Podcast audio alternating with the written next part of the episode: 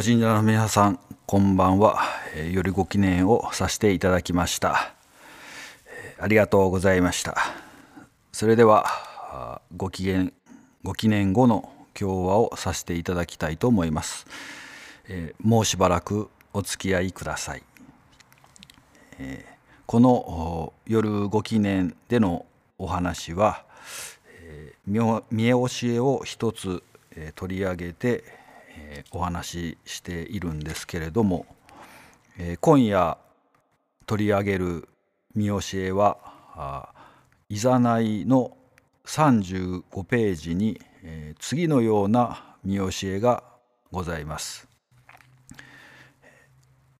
人間は皆おかげの中に生かされ生きている。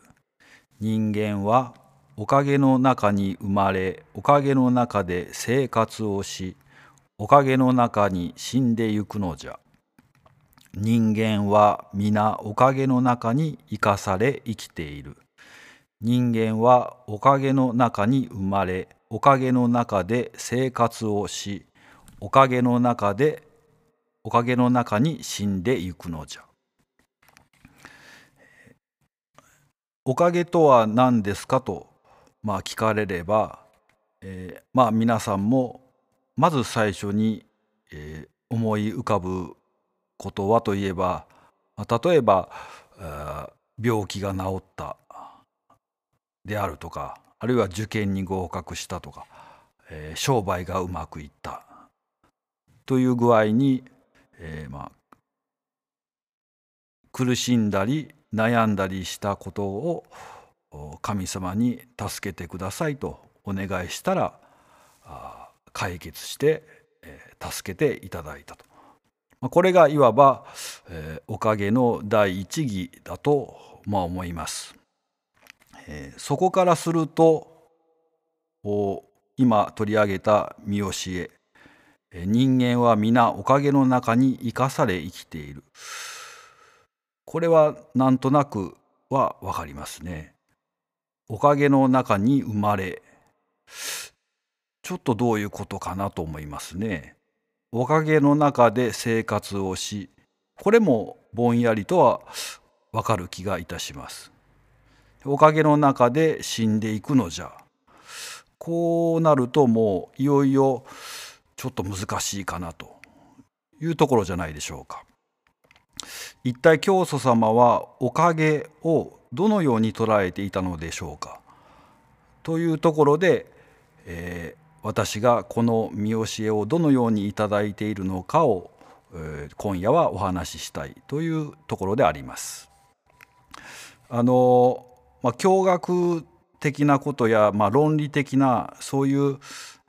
ななんというか難しい話ではありません。まあ、どちらかといえばエッセイとか随筆的な話になりますので、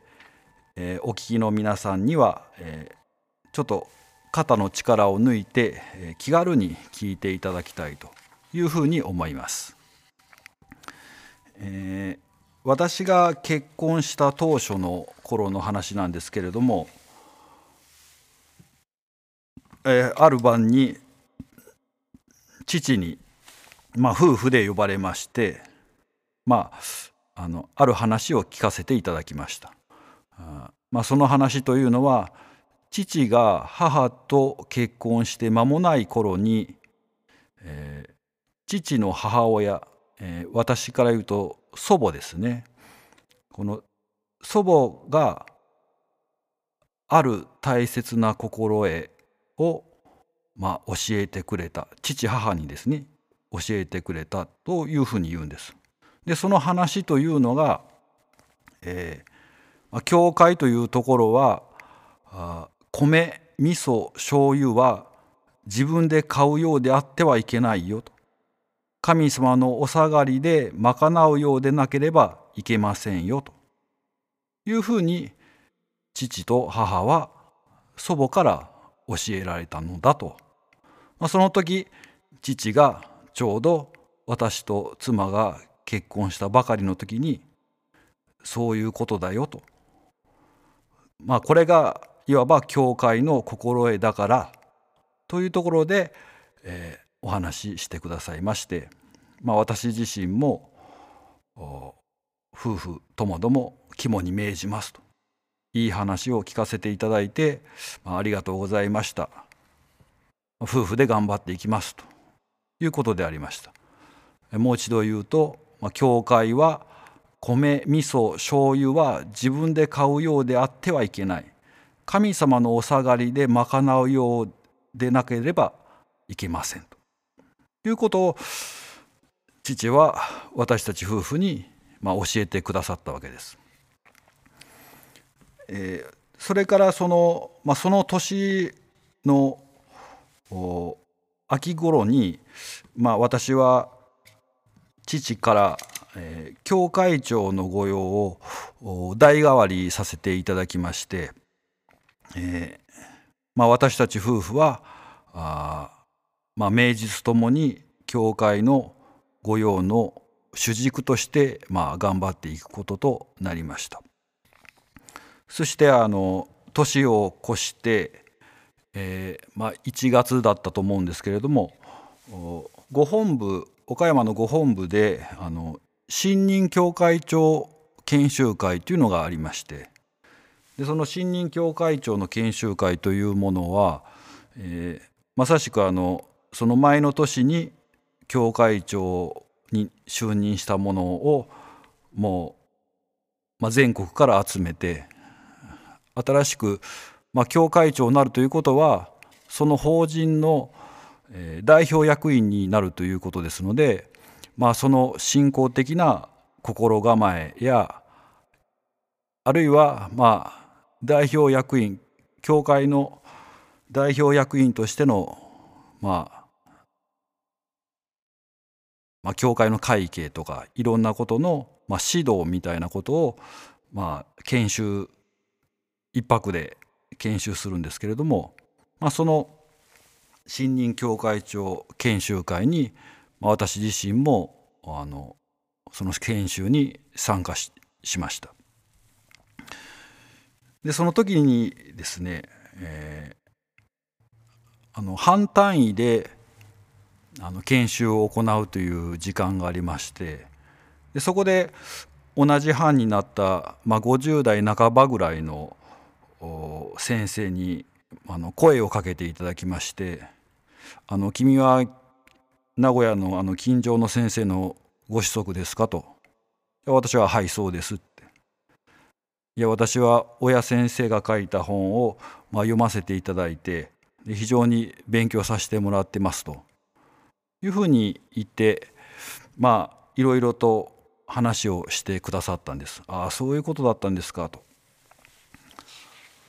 で、えーと、夕食の席になりまして、まあ、そこでも偶然その50代の先生が私の隣の席になりましてその席でもあの気さくに私にいろんな話を聞かせてくれたんです。でその先生が、えー、どうも若い頃はあの普通にサラリーマンとして働いておられて、まあ、ある有名企業の営業マンをされておったようでそれも社内でももう常にトップクラスの営業成績を残すような非常にまあ優秀な方でで非常に活躍しておられたそうなんです。まあ、いわばまあ社会のですね、まあ、酸いも甘いも知り尽くしたような、まあ、その先生が、まあ、私に、まあ、その社会での経験のいろんなことを、まあ、その夕食の席でいろいろと、まあ、お話ししてくださいまして、まあ、私自身も面白く楽しく聞かせていただいて、まあ、大変勉強になりました。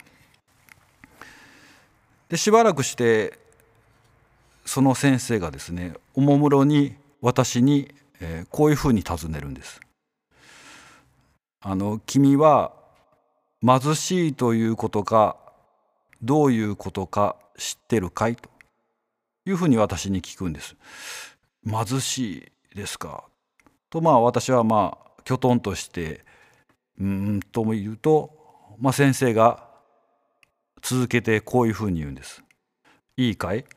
貧しいということはお金も物も同じようになくなっていくことだよと。お金はあまりないけど米味噌醤油には困っていない。そういうことは決してないんだ。もちろん米味噌醤油がないけどお金には困ってない。ということも当然ない。貧しくなるということはお金も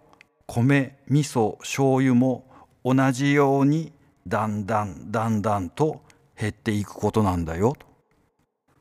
いうふうに、まあ、突然私に教えてくださったんです。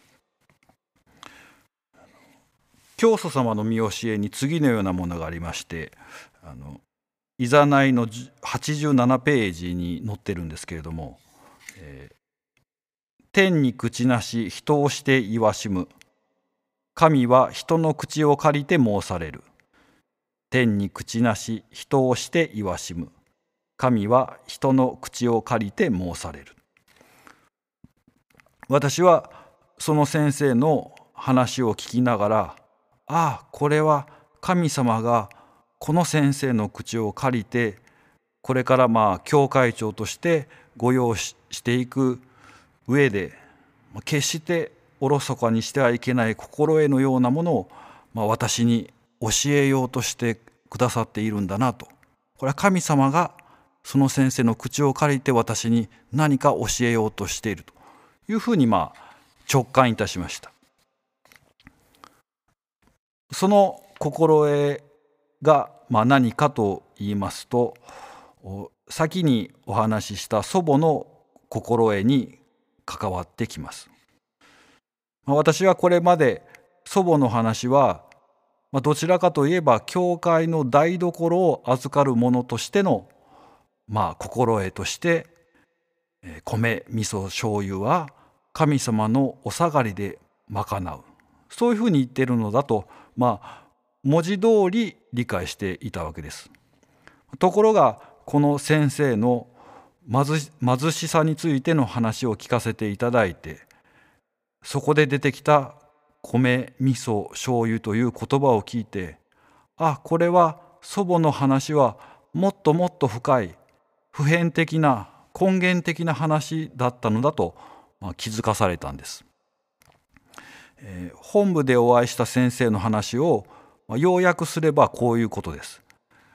米味噌醤油の有無は、まあ、単にものとしての米味噌醤油のあるなしということではなくて豊かさや貧しさのバロメーター目安になるということです。つまり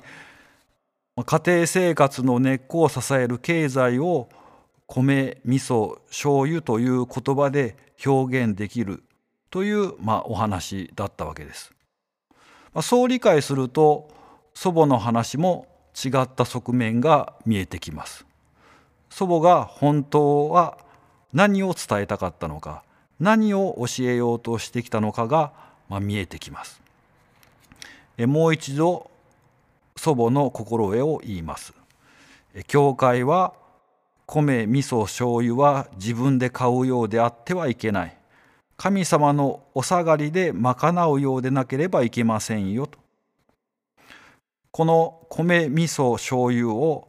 家庭生活という言葉に置き換えてみます。そしてそれに合わせて前後の表現を少し整えると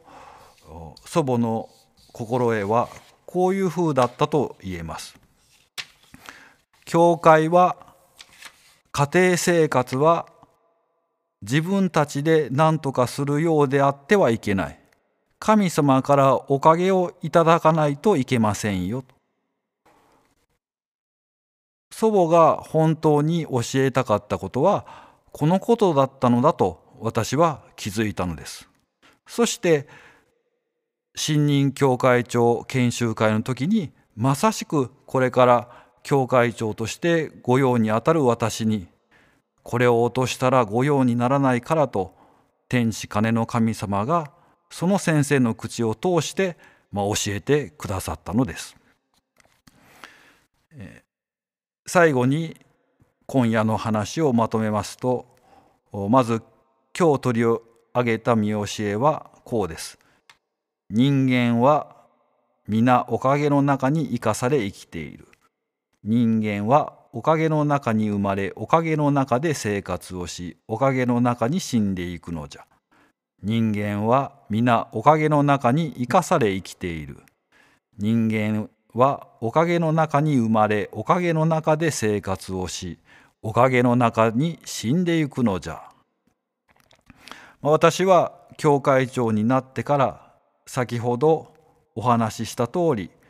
私の生活私の命は自分の力だけで何とかするものではなくて常に神様のおかげをいただいての生活であり命なのだと、まあ、特進いたしたわけであります。この視点に立つとおかげの中に生まれるおかげの中に死ぬという教祖様の見教えもああなるほど私たちの生活生きている全てが神様のおかげをいただいての生活命なのだと、